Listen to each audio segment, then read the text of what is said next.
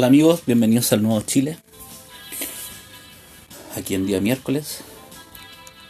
Y hoy les voy a hablar sobre la ONU, Organización de Naciones Unidas, y su Agenda 2030, o la agenda que tiene dispuesta para, para cumplirse el año 2030.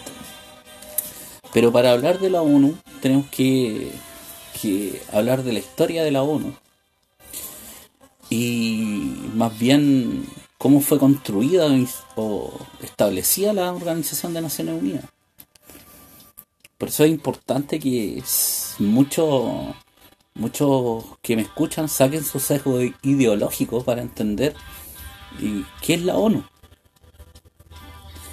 Yo no defiendo posturas de la Segunda Guerra Mundial porque son propias a cada, a cada momento histórico.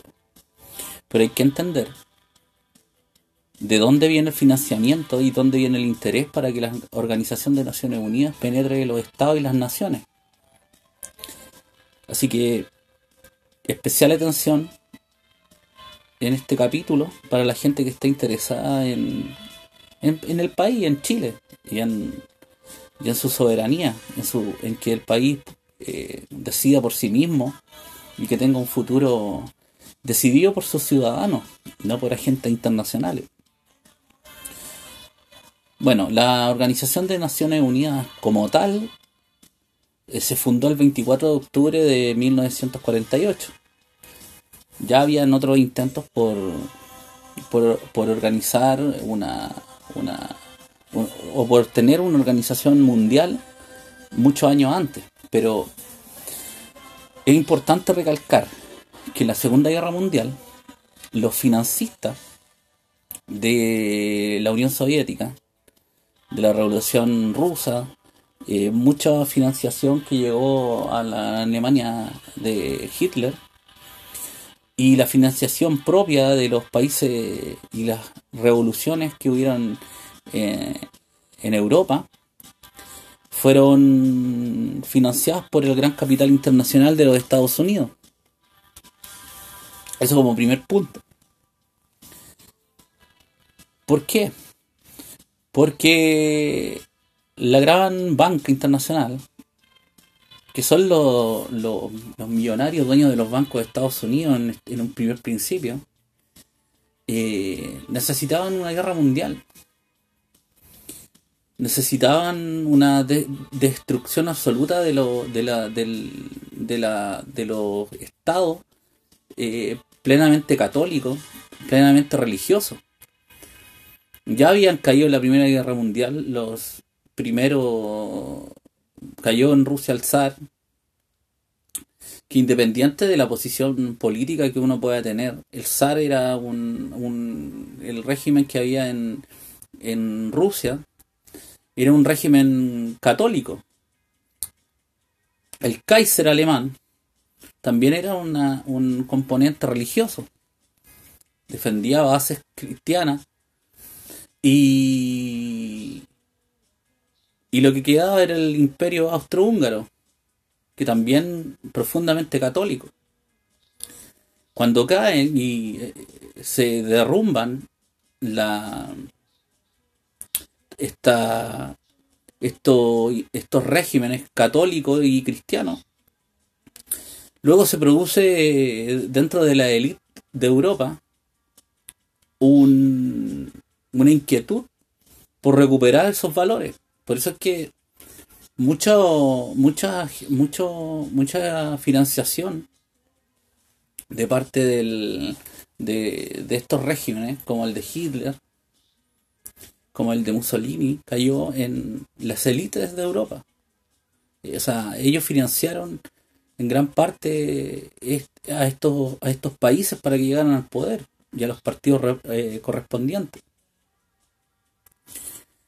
Por eso es que Mussolini, eh, en respuesta y para lograr un, una real eh, paz y, la, y la unión de Italia, hace el tratado con la Iglesia Católica y le entrega a la Ciudad de Vaticano Recuerden que esto fue en el régimen de, del fascismo italiano. Luego de eso, bueno, se yo no voy a hablar de la Segunda Guerra Mundial en sí, pero cuando finaliza la Segunda Guerra Mundial, con la destrucción de Europa absoluta, el gran capital internacional, que fueron los que financiaron la llegada al poder de los diferentes actores de la Segunda Guerra Mundial, los que, porque Estados Unidos actuó muchos años después de que, de que, de que hubiera empezado el conflicto en sí. Luego de esto, la gran banca internacional promovida, promueve, y esto hay documentos, la realización y la paz mundial. Y eh, se logra un acuerdo donde está donde, eh, en la Carta Fundamental de los Derechos Humanos, que son 30 puntos, donde son claramente la, la visión que tenían los aliados. Pero eh, los aliados que eran del lado liberal del, del de, de la coalición que ganó la Segunda Guerra Mundial.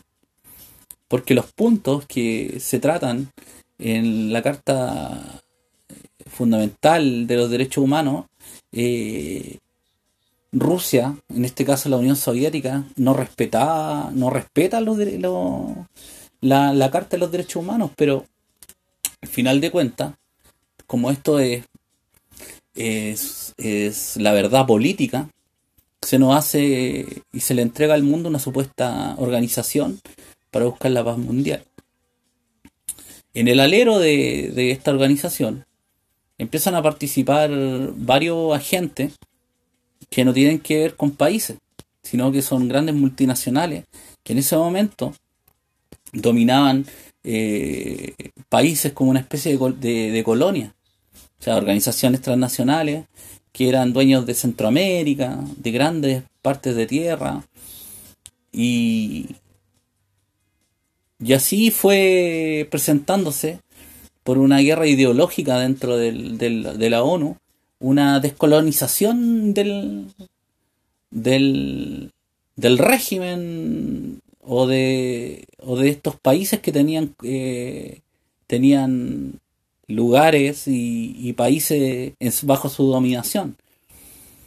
¿Por qué se produjo la descolonización? No es por la libertad de los pueblos, como quiere decir la, la o nos quiere presentar la ONU. Lo que pasa es que las transnacionales, no, independientes de la ideología, cuando un país tiene un régimen, en este caso una dictadura, no toma en cuenta las decisiones eh, internacionales.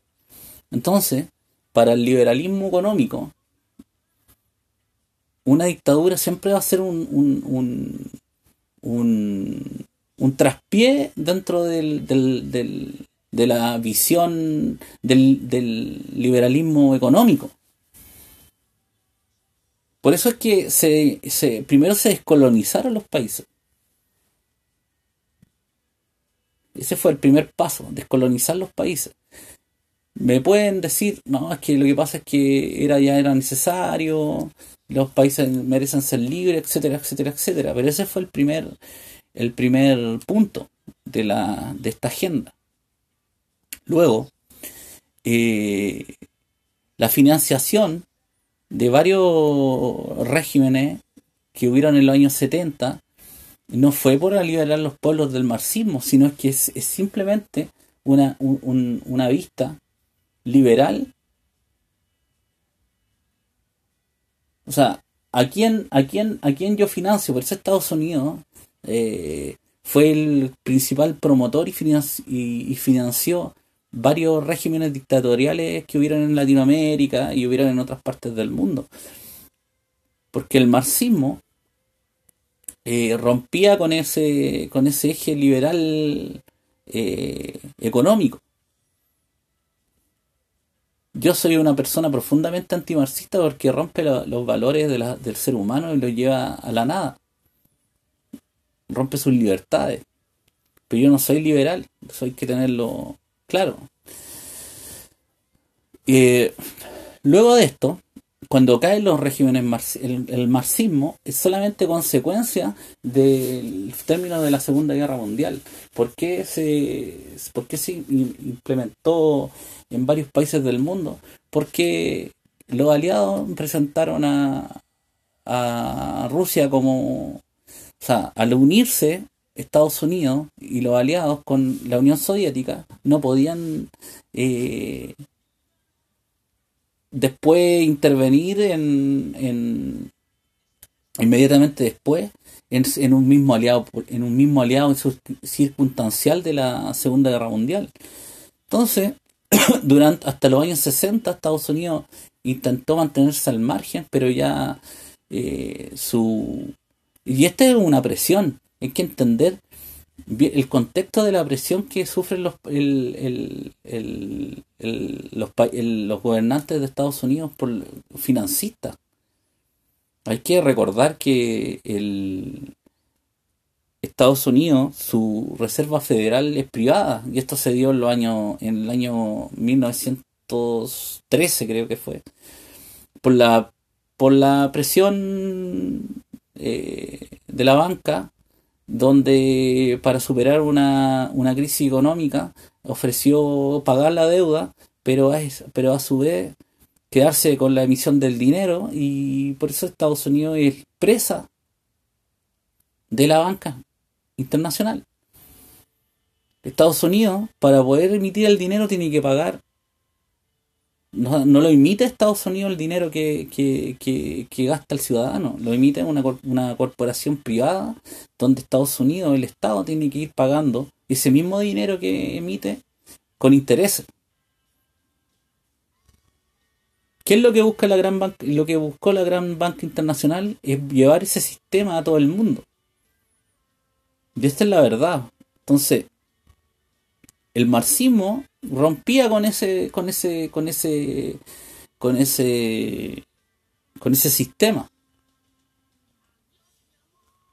Por eso es que vemos que más allá de que los gobernantes estadounidenses sean los que hayan impulsado eh, eh, la lucha contra el marxismo, esto fue promovido por la banca internacional de Estados Unidos y su gobernante nunca le interesó la gente de, de otros países o de otros continentes.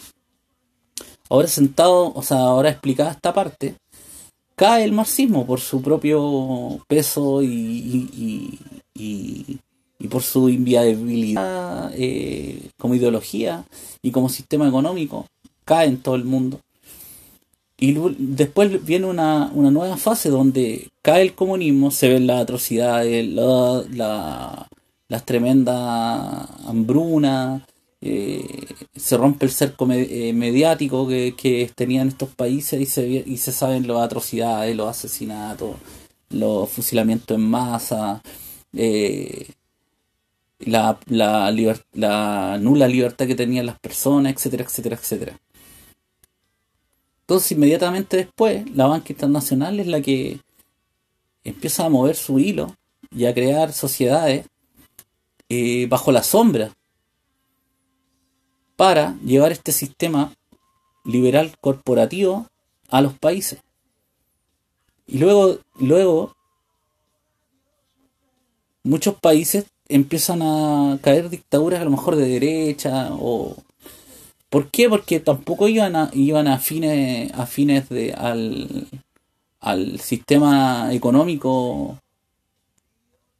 que la banca internacional necesita.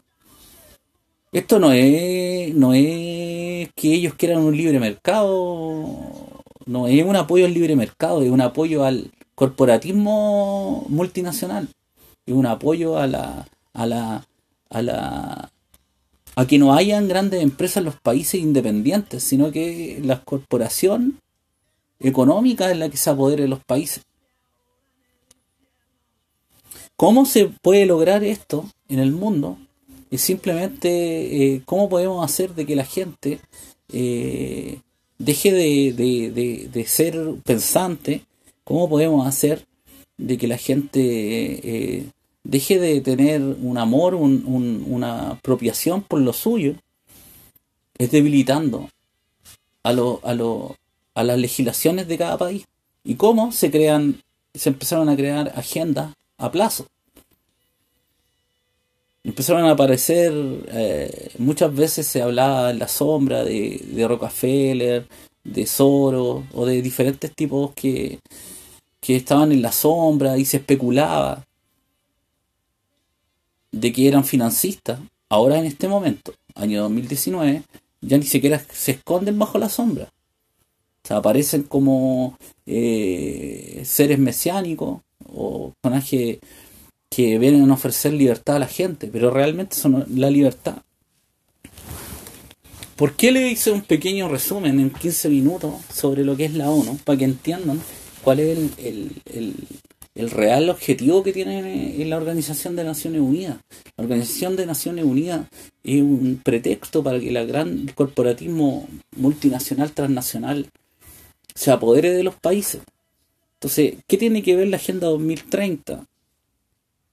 Con la ideología de género, con el aborto, con la liberación de la droga, con, la pérdida, o sea, con la, con la autonomía progresiva, etcétera, etcétera, etcétera tiene mucho que ver, mucho que ver, porque siempre lo que ha buscado eh, el liberalismo económico no es los valores, lo que busca es el dinero. Yo sé que tenerlo claro.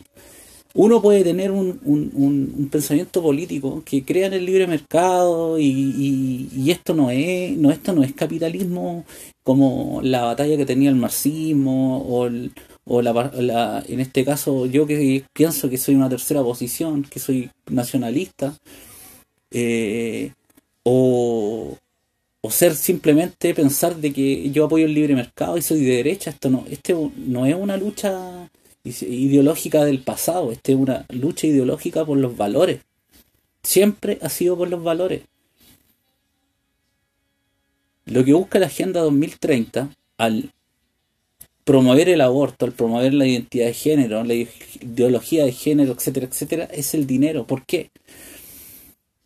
Al, promover el aborto, se va a establecer en los países, como ya hay en Estados Unidos y en una gran cantidad de países, clínicas abortivas donde el aborto pasa a ser un, un, gran negocio. Es un gran negocio que mueve miles de millones de dólares en el mundo. Cuando la gente eh, deja de, creer eh, o el Estado, en este caso pasa a ser un, agente de la gran corporación política y de la banca mundial, quitándole derechos a los ciudadanos eh, para lograr el objetivo de que nosotros seamos como antiguamente se decía, no, es que nosotros vamos a hacer un código de barra. Eso es lo que están, eso es lo que está, no, eso es lo que necesita la banca internacional lo que necesita el sistema liberal corporativo económico. Esto no es una cuestión de libre mercado o estar en contra del libre mercado. Este es un corporatismo, corpora, es una corporación mundial en búsqueda de que los ciudadanos pasen a ser simplemente un código de barra que, que pague impuestos y que no tenga derechos. Eso es lo que promueve la Agenda de 2030. Y lo tapan con, la, con el progresismo, lo tapan con, que buscan la paz en el mundo.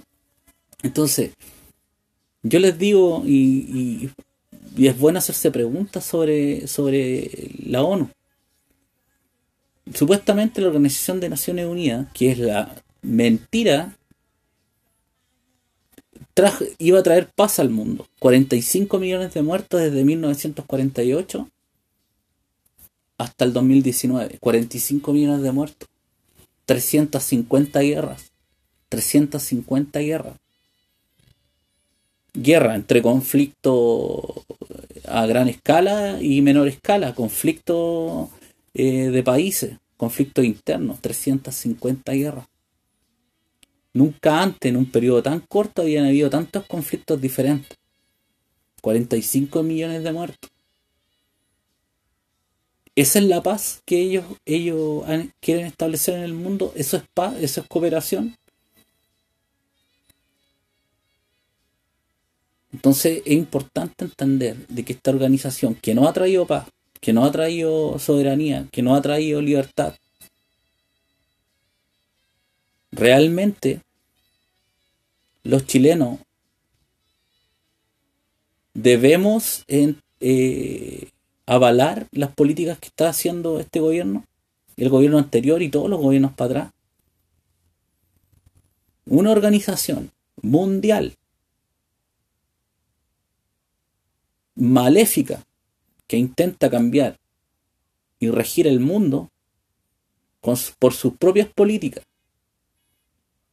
pagada por la banca internacional, por las transnacionales y por tipos que se creen mesiánicos y que creen tener ellos la decisión por sobre todos los ciudadanos de los, del mundo, es una organización eh, transparente donde hace lobby para, para que en todos los países, con todo su dinero, para quitarle soberanía a los países. Y la gente no reacciona, no se, no se pronuncia. Esto es exactamente lo que busca esta, esta, esta organización, es que la gente se siga peleando por las mismas cosas. El creer que la Agenda 2030 es una agenda de, izquierda es, totalmente sesgado. La Agenda 2030 y la ONU es avalada por todos los gobiernos del mundo. Es avalada por todas las posiciones políticas del mundo. En Chile se ve que la, claramente la Agenda 2030 es avalada por este gobierno de derecha, por el gobierno anterior y todos hacia atrás derecha, izquierda. La extrema izquierda y la derecha están todas comprometidas con esta agenda. Y, la, y, claramente, si tú te consideras una persona que es patriota, nacionalista, no puedes estar con partidos políticos que avalan esta agenda. Un verdadero eh, nacionalista un verdadero partido que busque lo mejor para Chile debe salirse de la ONU. Así tal cual. ¿Por qué? Porque esta organización ha penetrado en todas las constituciones del, del mundo y ha hecho una constitución mundial. Cualquier tratado que se firme en la ONU tiene que ver con su agenda. ¿Qué van a esperar? ¿Que les quiten los hijos? ¿Que eh, en su misma, en, la, en la misma, la Agenda 2030 eh, dice que eh, los hijos no son, no son de los hijos, son del Estado como último garante. Eso es lo que, eso es lo que, que quieren los padres para sus hijos, que se los quiten. Que venga un juez eh, sin conocer a, a, los dos, al, hijo, al, al, padre o a la madre, y que porque el hijo no quiere ir a la iglesia o no quiere hacer tal cosa, se lo quitan. Entonces esto es mucho más allá de una conspiración. Esto, esto es, una, es un hecho real, no es una conspiración eh, de los youtubers, una conspiración eh, escrita en una teoría de un libro perdido por ahí. Esto es real, esto está pasando ahora. Y tienen mucho más avanzado de lo que la gente común y corriente piensa. El actual gobierno mueve todas las políticas según la Agenda 2030. La destrucción de la familia tiene tuvo su primer objetivo en la destrucción de la cristiandad.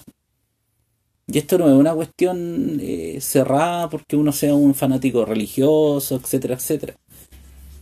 Siempre el corporativismo internacional ha buscado romper y destruir la cristiandad, porque el último, eh, siempre la cristiandad ha sido el último baluarte en la defensa de la familia. Lo lograron con las guerras mundiales. La Primera Guerra Mundial y la Segunda Guerra Mundial son son precisamente para haber destruido la cristiandad. ¿O ustedes se extrañan que la Corporación Internacional y la Banca Internacional haya apoyado el marxismo? Para destruir la cristiandad en, la Unión Soviética, en la, en la Rusia antigua. Esta guerra se necesitaba para destruir la cristiandad, para que no hubiera ningún baluarte de la cristiandad en, Europa.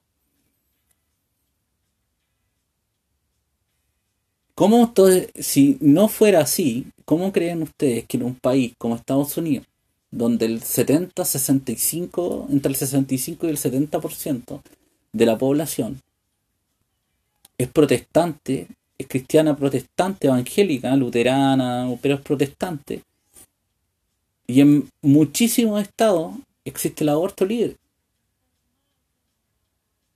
Imagínense el poder que tiene la banca internacional y las transnacionales para mover el lobby para que se aprueben estas leyes. Porque antiguamente, yo creo que eh, las personas que pueden, que, que, que saben sobre la política de Estados Unidos pueden ver que los, cuando se fueron aprobando estas leyes, el diputado, el senador, el legislador que se elegía no hablaba de aborto no prometía eso en el, en el, en el, en el Parlamento, o sea, en las campañas. Por eso es que la, uno, yo soy tan crítico de la democracia corporativa que tiene Chile y, el, en general la gran cantidad de países eh, del mundo que tienen democracia. Porque los agentes externos pueden participar como, que, como, como quieren. ¿Por qué? Porque tienen dinero. Aquí en Chile, la Fundación de Soro, la Open Society, tiene una gran cantidad de organizaciones eh, que son financiadas por él. ¿Y qué puede hacer uno? Hacer un podcast, hacer un, un, un, canal de YouTube para denunciar estas cosas es lo único que queda. Pero si la población no entiende de que la ONU lo único que busca es transformarnos en seres no pensantes, en seres, y si pensamos que esa nuestra opinión no sea escuchada, y la gente no se da cuenta creyendo en el mensaje de paz, de prosperidad, de que es lo mejor para los pueblos, la gente se traga eso, se lo ha tragado muchos años. Por eso es importante compartir estos pensamientos, esta, esta, más que pensamientos, son un ataque directo. O sea, la censura en YouTube no es una cuestión de que, que haya venido de la nada, o sea, es claramente un, un, una, algo que debe haber exigido la, todas estas corporaciones, que no las denuncien. O sea, te castigan con las búsquedas, te castigan con el lenguaje eh, que ellos no quieren, no quieren que, la gente escuche. Pero increíblemente, si tú buscas la fundación de George Soros, sale con gran cantidad de, de visitas sobre temas que supuestamente no, no son interesantes para la gente. ¿Quién paga eso? todo amigo en el mundo tiene que ver con dinero.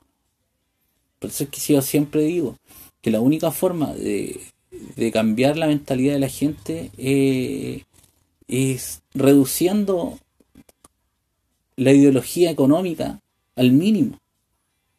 La gente cree que apoyando el, libre mercado va a ser libre y eso es, totalmente lo contrario. Lo único que le han dado es de comer a toda esta, a toda esta corporación política para que tenga más dinero, más dinero, más dinero y después vengan por nosotros y nos quieran destruir como nación, como pueblo soberano.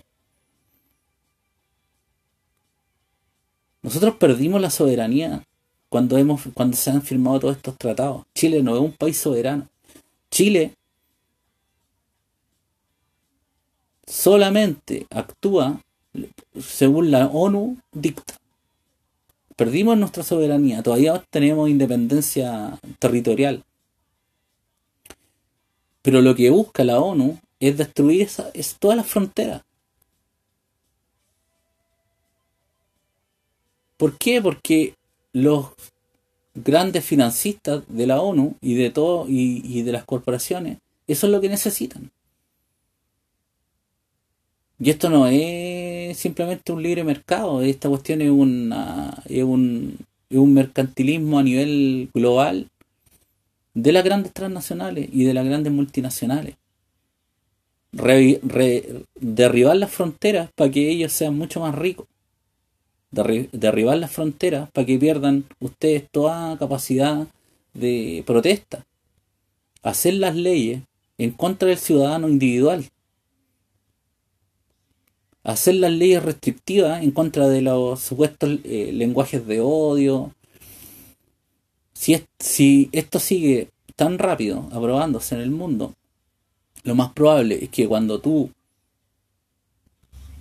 quieras referirte en contra de esta agenda 2030 te metan preso. Cuando quieras decir que, que tus hijos son tuyos y no del Estado, te metan preso. Cuando quieras eh, decir que el Estado no es el, garante para tus hijos, te metan preso. Cuando quieras predicar la palabra, si, si eres cristiano, te van a meter preso porque van a decir que la Biblia es, no respeta los derechos humanos. La mejor excusa es la sensibilidad que tiene la gente por los derechos humanos. Y eso lo han usado en todo el mundo. Eso lo ha usado la ONU como una herramienta para poder penetrar y supuestamente sensibilizar a todos los gobiernos del mundo. Pero debajo y en la sombra se busca un gobierno mundial. Pero el gobierno mundial no va a hacer que vaya a haber un presidente mundial y que no, haya, no vayan a tener representantes en el mundo. El lenguaje de esta Agenda 2030 va a ser cambiado de presidente a representante. Así se van a llamar los, los presidentes de la, de la de la de los países. Y vamos a terminar siendo como una autonomía vamos a ser igual que en España, eh, que hay autonomía vasca, autonomía catalana, etcétera, pero Chile va a ser la autonomía de Chile, Perú la autonomía peruana, pero no van a ser países soberanos. Y el que no crea eso, vean la Agenda 2030. Revísenla, léanla. Esta cuestión no es una conspiración, esta cuestión es una realidad. Por eso es importante rechazar a la Organización de Naciones Unidas de, de, de, golpe. No, que lo que pasa es que a lo mejor no podríamos firmar algunos tratados. Hay que salirse de la Organización de Naciones Unidas porque está destruyendo el mundo, está destruyendo la libertad, está destruyendo el legítimo derecho de, la, de, la, de, la, de los cristianos a criar sus hijos como ellos quieren.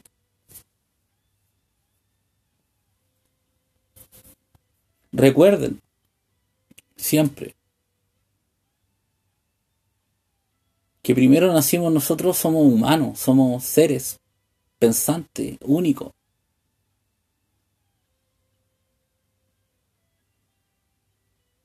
Eso es lo más importante. Nosotros somos seres humanos que nacimos libres. Y eso es lo que nos quiere quitar, la verdadera libertad. Y la libertad no es un sistema económico, ni, un sistema, ni, una ideología. La libertad es poder decidir sobre un propio futuro de uno. Y eso es lo que les quiere, y eso es lo que quiere quitar la ONU, la libertad. Porque la libertad es una palabra muy eh, manoseada últimamente, donde creen los, que son libertarios, son adoradores del libre mercado, que eso es libertad. La libertad no es esa. La libertad es poder nacer y pensar como uno quiera. Estar en contra de lo que uno quiera. Poder criar a los hijos como uno quiera. Y poder tener en un país el sistema económico, social y político que esos países quieran, no que la ONU quiera. Y ahí está el secreto. O la receta, para que entiendan lo que es soberanía de una vez por todas. Si Chile mañana quiere elegir un sistema o una política proteccionista, con el legítimo derecho de sus ciudadanos, esta legislación mundial no lo va a permitir. Tienen tan penetrada su ideología y su agenda que van más adelante, cuando salga un candidato elegido, van a decir que es antidemocrático o que es antiderechos humanos. Recuerden, a eso, a eso van avanzando. Y después va a venir un tribunal especie de tribunal constitucional eh, mundial donde va a decir no es que este candidato no respeta eh, la agenda 2030 o la agenda de la ONU así que no puede ser no puede no puede ser elegido presidente y como todos estos políticos imbéciles corruptos e ignorantes van a ir aprobados en la constitución que la ONU es la que tiene que decir si es que ese político puede ser presidente o no. Para eso apuntan, a eso apuntan. Hay que salirse de la ONU, no más ONU. Así que les dejo esas reflexiones. Y investiguen, lean, no se queden con la información de, de, los medios de prensa que están todos vendidos a lo mismo. Político, sistema comunicacional. Ellos lo tienen todo. Este, este régimen mundial tiene todo a su favor. Tiene a la prensa, tiene a los políticos, tiene a los gobiernos, tiene todo el dinero. Tienen todo a su favor.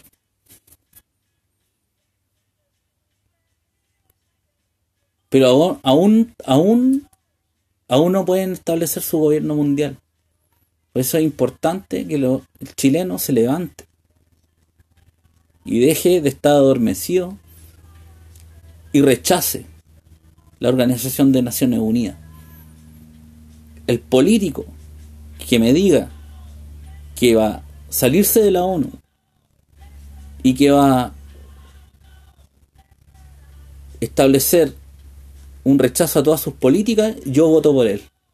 Y me da lo mismo el sistema económico que nos ofrezca. no, no me interesa.